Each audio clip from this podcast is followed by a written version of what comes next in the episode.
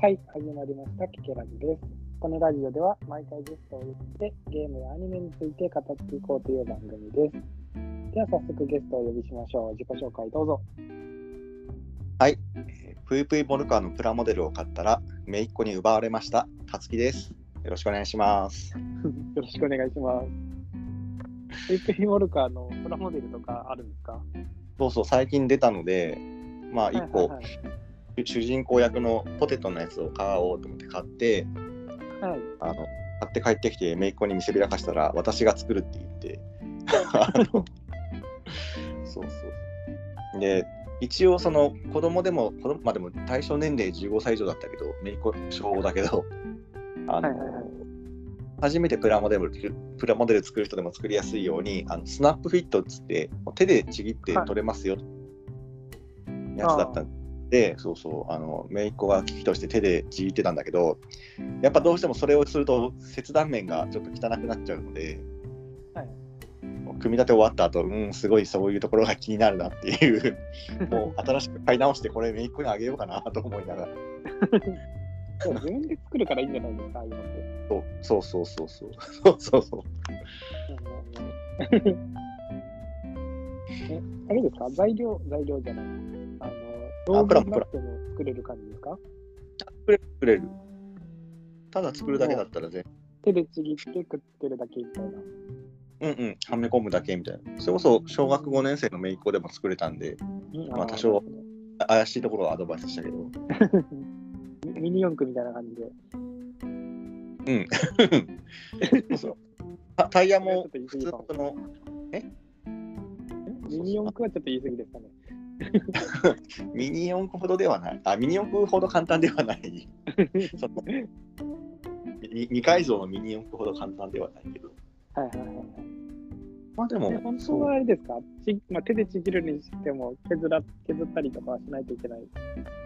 まあ、まあしなくてもいいけど、ちょっと後が残るのかなって感じ。まあでも、なるべくその、あの、ゲートははめ込んだ時に見えないところになるようにはなってんだけど、はいはい。やっぱちょっといくつかちょっとそういうのは見えちゃうところがあるので、ああ、なるほどね。気になるかな。まあまあでもすごい、1700円とかだったかな、1個う。ん。うんうん、ヨドバシで買って、うんう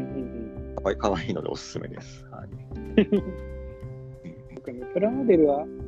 買って作ったとしても飾る場所がないなと思ってああ、買ったことがないですね。モルカーはもう、これは、なんだろう、大変小さいので、なるほど。そうそうなんなら俺これ車の中に置いとこうかなと思って。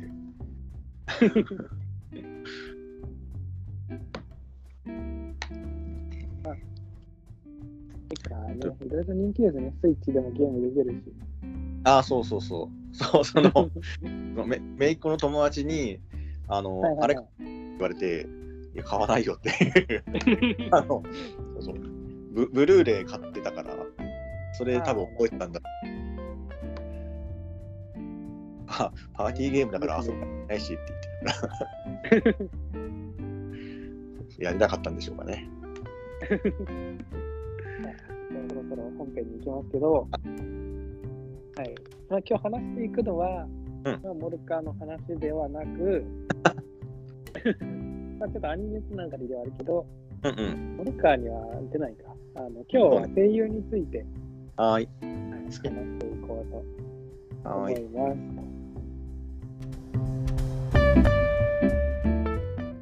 はい。ということで、まあ、今日はその声優についてですけど、うんうん。好きな声優について、うんう女ん。性声優、男性声優？とはうんうん聞きますかね。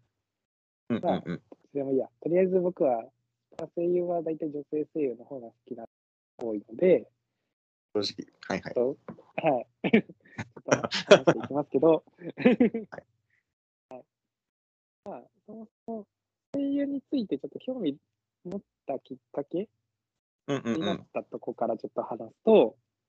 うんえっ、と、まあ僕は結構その深夜アニメとかを見出したのが大学生ぐらいの時で、うんうんうん。高校生の時とかは、なんかまあいろいろこのアニメ流行っなんか例えばミュージックステーションとか当時見てて、はいはい音楽番組で。うんうんうん。なんか例えば1位とか、1あうんうんうんラキスタが1位になってるとか、最近あーこんなの流行ってるんだとか。1位、2位だっけまあなんか乗ってけ性だ、あ、どっけ ?1 位かちょっと覚えてないけど、上位の方入ってたりして、あ、こんなの流行ってるんだなとか、創世のアクエリオンとかがあみたいな。まあ見たことはないけど、こういうのが流行ってるんだぐらいでしか思ってなかったんですよ。あ。うんうんうんまあ、アニメもまあ見てたは見てたけど、そんなにめっちゃ見てたわけじゃなくて、まあ結構うんアニメよりもゲームとかの方が、まあうんうんうん。当時は結構好きだったんで、そんな感じだったんですけど、大学生ぐらいになって、うんまあ、だんだんこう深夜アニメとかを録画して見出したんですけど、深夜アニメを見出したきっかけにもななったのが、軽音で、うんうん。出ました。出ました。軽音、まあ、高校生の頃に多分第一期があってて、まあ、それを見てなくて、うんうんうん。まあ、その頃、その大学生の時に、こう、バイト先の知り合い、あの、なんてバイト先の先輩というか、まあ、そのうん知り合いに、うんうん。なんか軽音面白いよって言われて、うんうんうん。当時2期があってて、うんうん。まあとりあえずちょっと1期から見たら、まあ、ハマり、うんで、あ今ちょうどその、まあ、2期が合ってるっていうので、まあ、2期も見てっていうのうでん、ハマって、まあ、その軽音の、まあ、主人公の平沢優衣っていうキャラがうんうん。いるんですけど、まあ、それで、まあ、声優っていう仕事、まあ、別にもともと知らなかったわけじゃないけど、声優っていいなっていうので、からうん、ハマりま、ハマったというか、関心を持ち始めましたね。あれ、軽音で、なんかライブとかもやってたんだっけ？やってたんじゃないかな。僕もでも別に、そのライブ行くとかまではしたことはない。ああ、ああ。うんうん、なんか、まあ、他にどんなのに出てるんだろうっていうのとかで結構まあネネットとかで調べたりできるから、まあ、そういうので調べたりとか、なんか新しいアニメがあった時に、あ、この声優出てるならちょっと気になるなみたいな、うんうんうん。時になったりみたいなのはしだして。うん、軽音映画をっていうそう、軽音映画も見ましたよ。何回？何回？なんか一回ですね。あ そうそう。いや軽音の映画は当時も、あの、うんうんうんアンプカードシステムがすげえなっていうのがあって、3回見に行ってやっとなんかもらえるみたいなね。そうそうそうそう。なかなかいい商売してましたね。そうだから、そのスタンプをして見ないみたいな、そういうのが問題になったりとか。そ うそうそう。そうでもですね。3回ってななんかもう1回ってちょうだいよって感じですよね。3回ってもう なんかね何回も見る前提みたいなね。そんなに情報量が濃ゆい映画でもなかった気がするんだけど。まあまあまあ。まあ、そういうわけで当時軽音にハマってましたね。まあ、軽音といえば僕そういえば、声優の話とは変わるけど、軽音って曲が結構いいじゃん。あはいはい。うんうん。ね、結婚式でも軽音の曲一はいはいはい。曲流して、あったあった。あんまりこう、あの、なんですかね、どこで流どこでこの曲を流すとかって決めれるんですよね。うんうんうん。あもしかしたらその結婚式場にもよるかもしれないんですけど、自分のうんうん時そうで、決めた時に、まあその自分とその奥さんが、まあそれぞれ好きな曲を適当に入れていったんですけど、うんうんうん。自分が思ったよりも結構目立つとこでその軽音の曲が流れ、軽音の曲1曲だけしか入れてなかったんですけど、あちょっとなんか流れた時に、ああ、思ったより、ここ目立つじゃんと思って。っていうね、ちょっと思い出が。んあの、お色直しが終わった後の。再入場のうん。時に流したら、めっちゃ曲、音量でかって思いました。ああ、入そりゃ場する時そりゃ。あの、なんか他のとことか、例えば、あの、なんかファーストバイトって、こう。ケーキ、きケーキ入刀して、お互いケーキ食べさせるとか、あそこら辺はなんかもう BGM って、なんか、うんうん本当に。こう、ちょっと、そんなに音量でかくなかったのが、あ 入場の時音楽でかって思って、そうあのファーストバイトとか他のとこにするべきだったかなとか思いながら、ファースト会とかイベントだからさみんなざわざわしてんだけどさ、お色直し入場は結構こう注目しなきゃいけないから、あああ、ここであの U&I 流れるかみたいなね。まあまあまあでしたけど。はい。まあ、そういうことで、まあ、そこら辺から声優に興味を持ち、うんうんうんまあ、一番好きな声優っていうと、多分前に、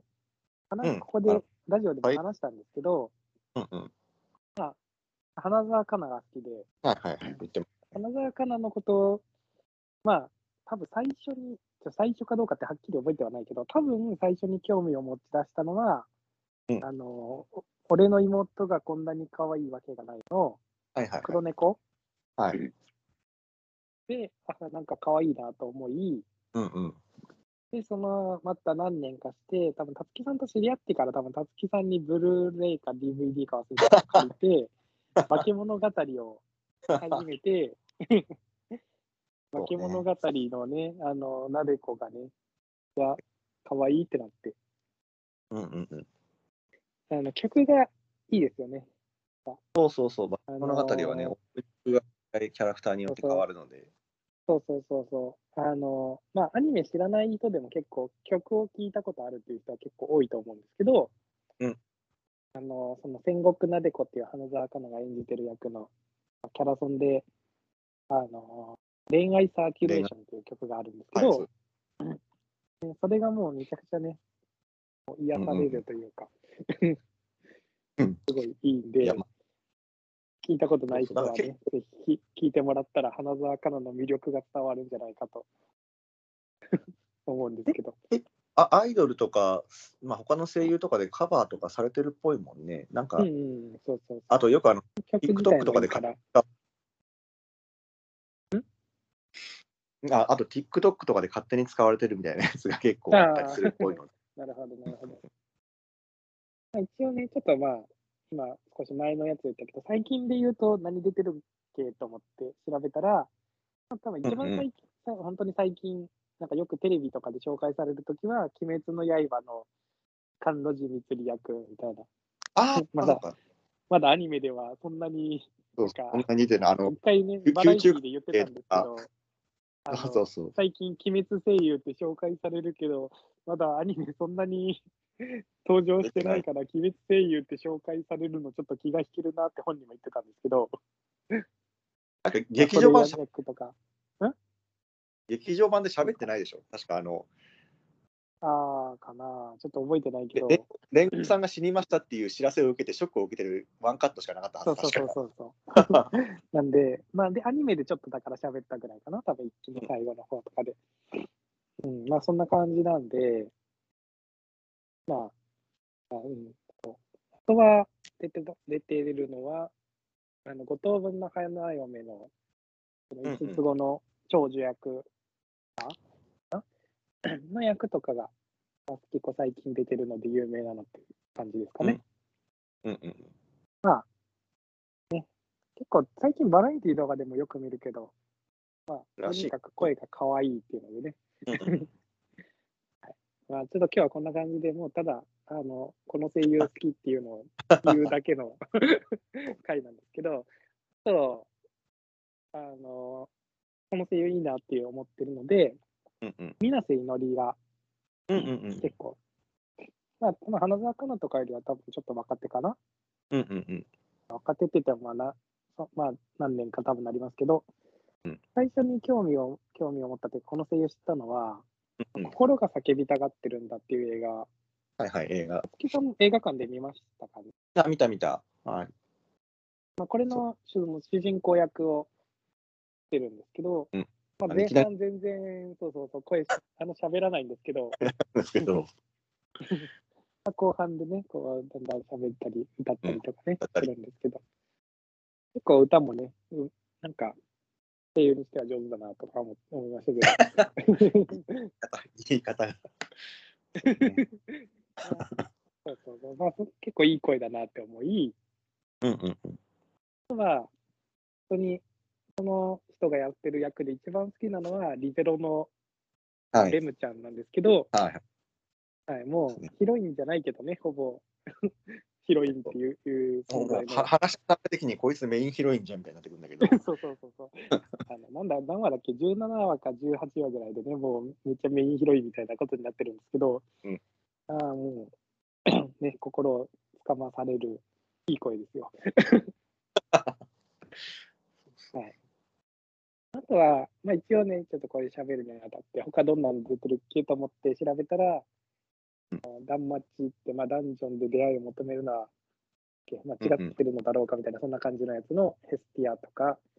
あと、ご注文はウサギですかの知能はい。とか、あと、その、うん。さっき言った五等分の花嫁の中のピツキとか、まあ、いろいろ出てるんで、あまりその声優の名前知らない人でも、あ、ここの人のがそうなんだっていうのがね、結構あるんじゃないかと思いますけど、はい。まあ、そんな感じでうんうんうんうんかね。はい。あとは、一人だけちょっと言うと、うんうん最近、まあ、この声優が好きっていうか、多分まあもう、その声優がやってるこのキャラが好きっていう感じなのかもしれないけど、うんうんうん高橋理恵はいはいはい。も最近なんかよく見るなと思って、自分が見てるアニメで。まあ、もともと知ったのは、あの、リゼロの、その、ヒロインのエミリアなんですけど、あ、はいはいはい。はいはい。あとは、このスバとかも、めぐみんの声とかそうそうそうそう。出てて、一番その、まあ、本当にもう今期やってるアニメで、もしかしたらそのうち今期アニメとかで紹介するかもしれないんですけど、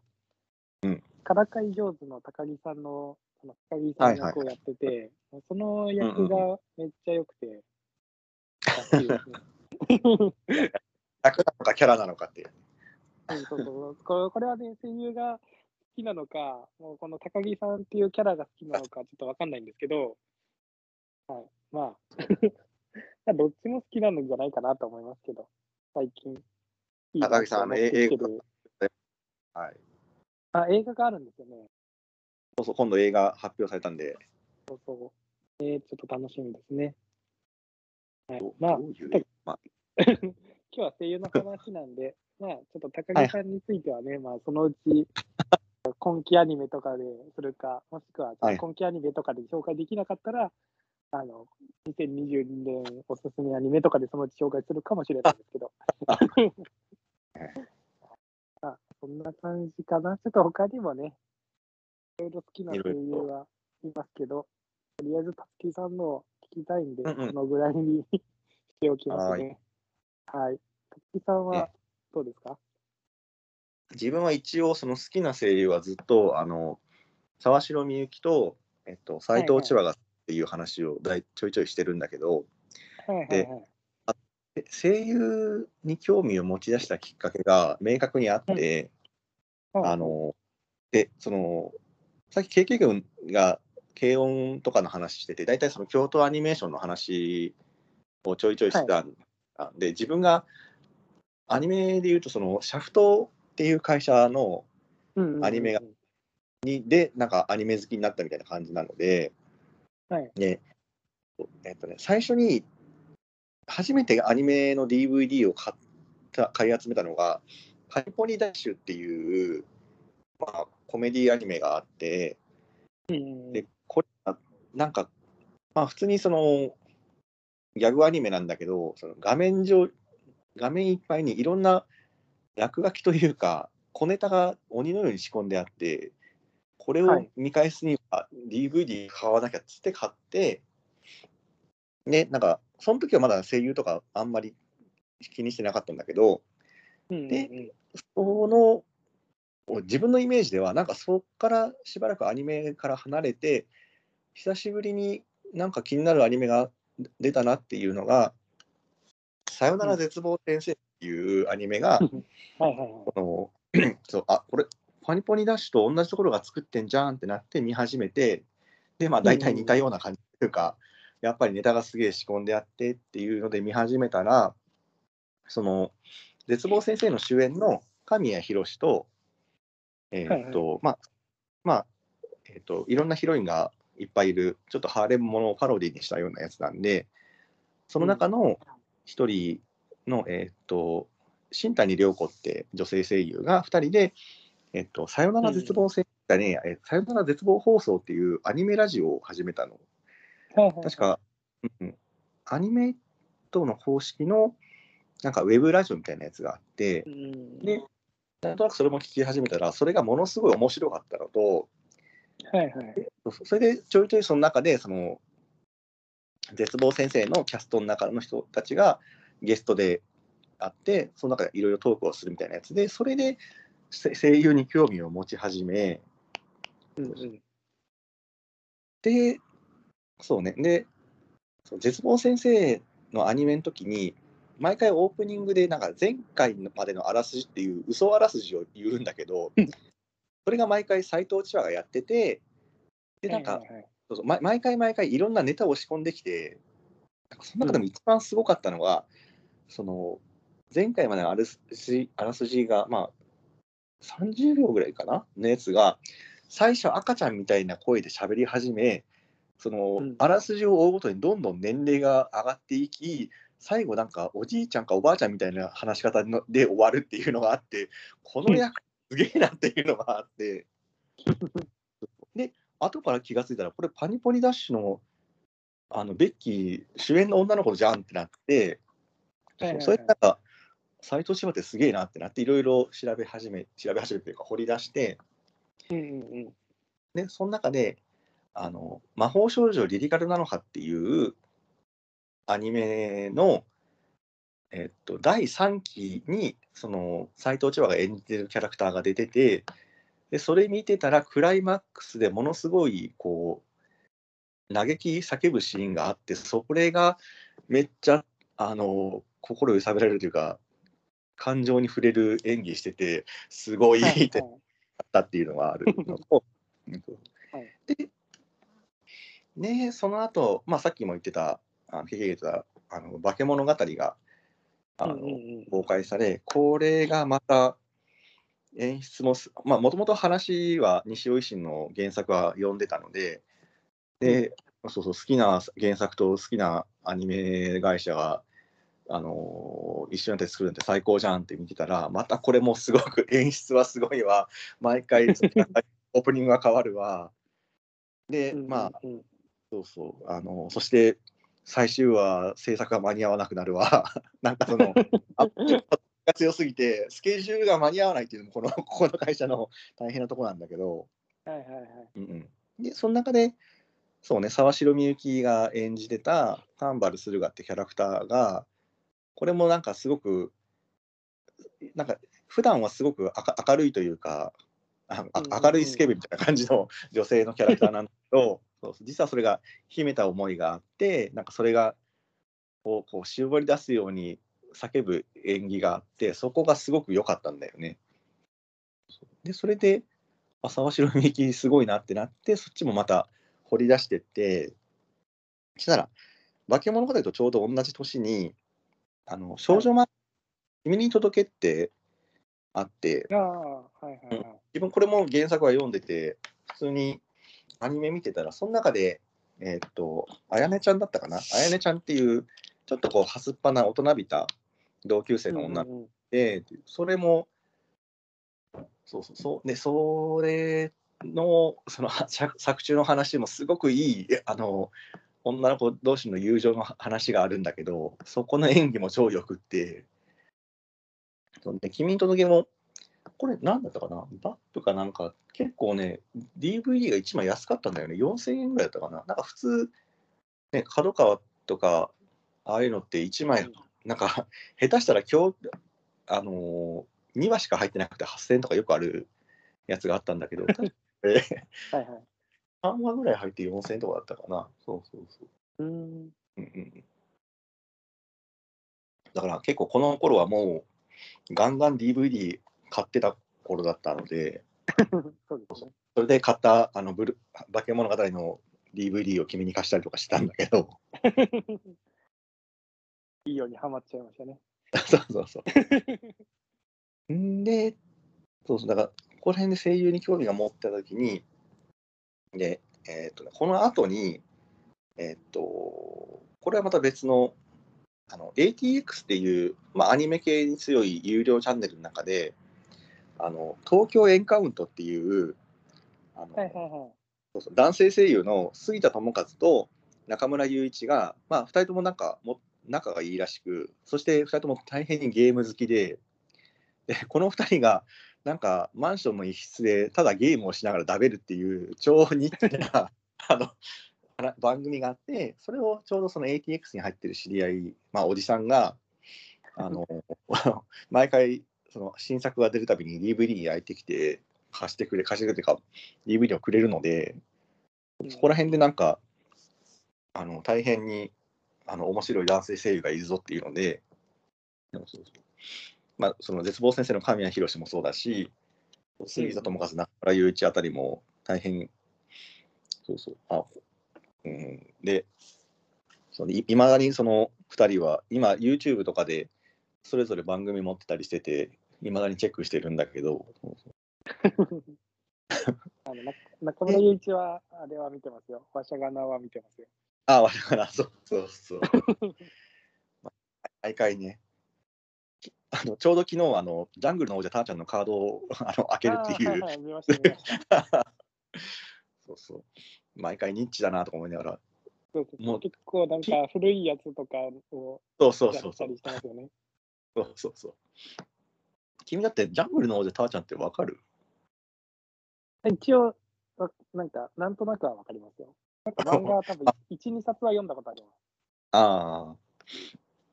そうそう。で、そうね。で、この時ぐらいに、シャフトの、まあ、毎回毎回いろんなアニメを楽しんでたんだけど、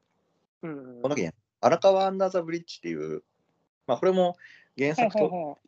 で、そうそうそう。で、アニメ、これもすごい良かったんだけど、この中で、その沢城みゆきが演じる役が、すげえド S の、あれ、マリアってなんだっけ？シスターじゃないな、まあ、すごいド S のキャラクターで、うんうん。なんかいましたね。そうそう。で、ある話数の時に、その、マリアが、なんだろうな、その、ひたすら、誰か、なんか、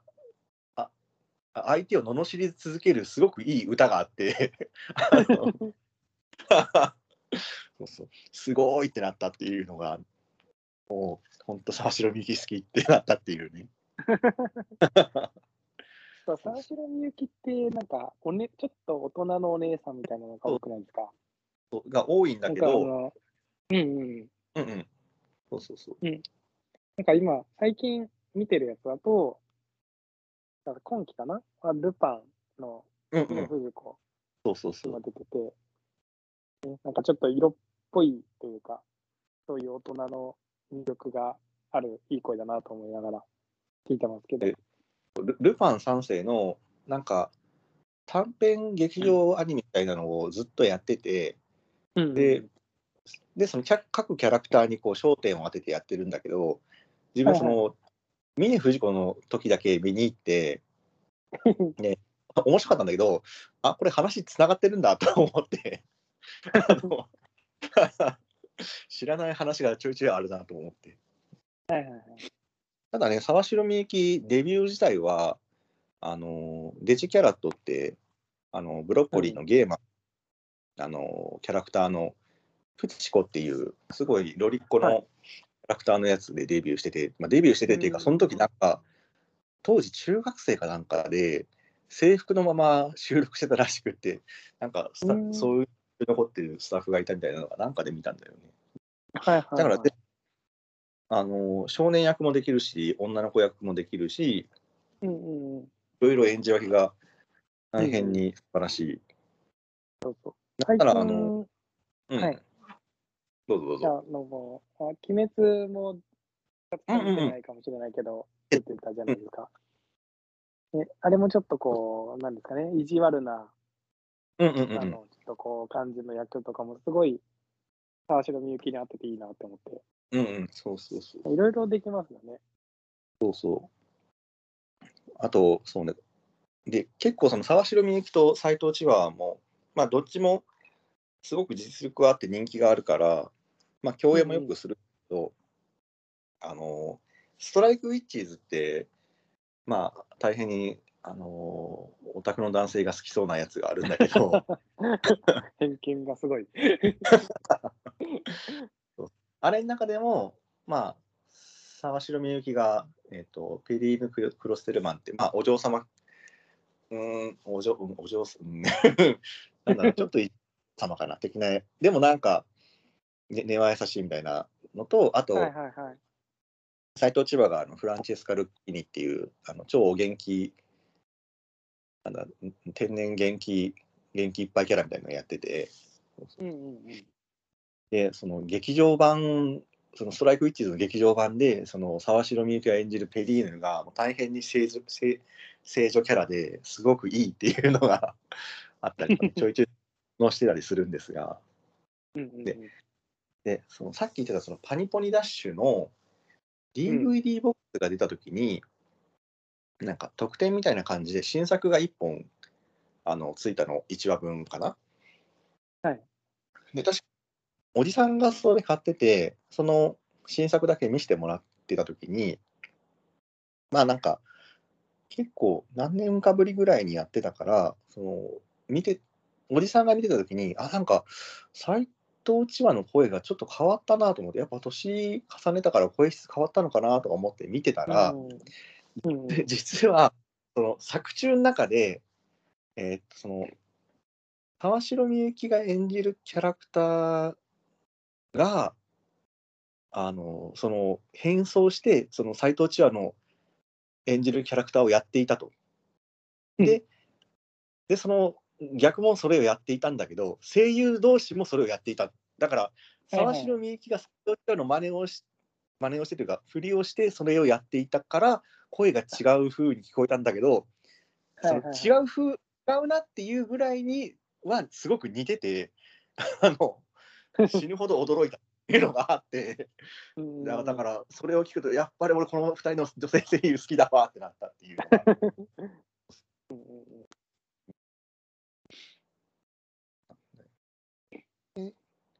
そうね。でその後ねそうね沢斎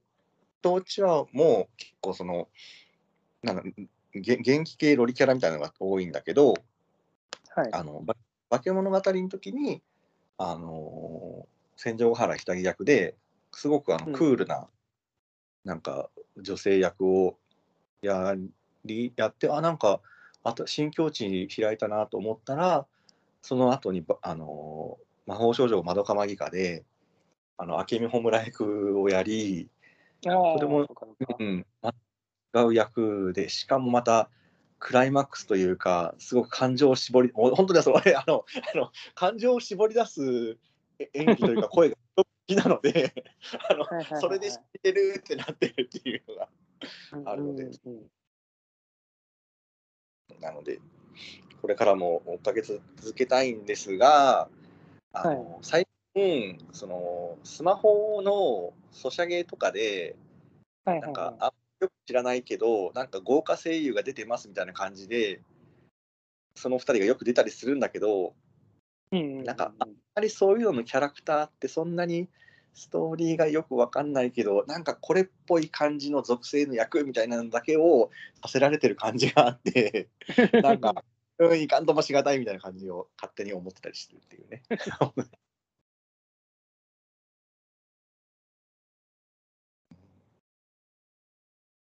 あとあの沢城みゆきは今なんだっけ？ニュースステーションかなんかでナレーションやってるよね。あ知らない。うん、なんか夕食時に自分はあのテレビ見ないんだけど、うん食事時だけリビングであの背中で聞いてる時にあこれみゆきちの声だわって思いながらそのテレビは基本的にあの朝やってるやつか、大体バラエティを録画してみるぐらいなんで、夕方のニュースは全然。そうそうそうはいな感じなのでまあまあね、話、好きな声優のことを話し出すとね、話が尽きないですね。そうですね。まあ、そろそろこう30分以上話してるんで、よかった。そろそろね。そそんぐらいで収まってよかったなと思う。はいはいはい はい、じゃあ、そそういうわけで今日は、えーまあ、好きな声優について話していきました。まあ、はい結局、なんかもうほぼ女性声優のことでしたね、メインは。君は男性声優はおまけ程度で。そんなことないよ。まあね、男性でも別にね、あの全然関心がないわけじゃないんで、はい、まあ、機会があればね、もう多分ね、男性声優は、あの今日は男性声優について話しますって言わないと、多分もう、そっちをのことを僕は多分話さないですね。なるほどね。はい、じゃあ、もう今日は話していきましたけど、まあ、なんかね、こう、調べてみるとね、あ、この声優とこの声優一緒なんだみたいな感じで。ちょっと面白い発見とかもあると思うんで、まあ、今まで声優ってあんまり関心なかったなとかいう人もね、あのうんうんうんまあ、今言った人とか。でもいいし、なんか今見てるアニメのね、この子いいなと思ったら、そういうところからね、いろいろ興味を持ってもらったらいいかなと思います。うんはい、というわけで、えー今週も最後まで聞いていただきありがとうございます。まあ、感想とかね、あの自分はこの声優好きですとかね、あれば、あのハッシュタグ、ケケラジでつぶやいていただければなと思います。はい、では、今週もありがとうございました。さようなら。さよなら。じゃあ、そういうわけで今日は、えーまあ、好きな声優について話していきました。まあ、はい結局、なんかもうほぼ女性声優のことでしたね、メインは。君は男性声優はおまけ程度で。そんなことないよ。まあね、男性でも別にね、あの全然関心がないわけじゃないんで、はい、まあ、機会があればね、もう多分ね、男性声優は、あの今日は男性声優について話しますって言わないと、多分もう、そっちをのことを僕は多分話さないですね。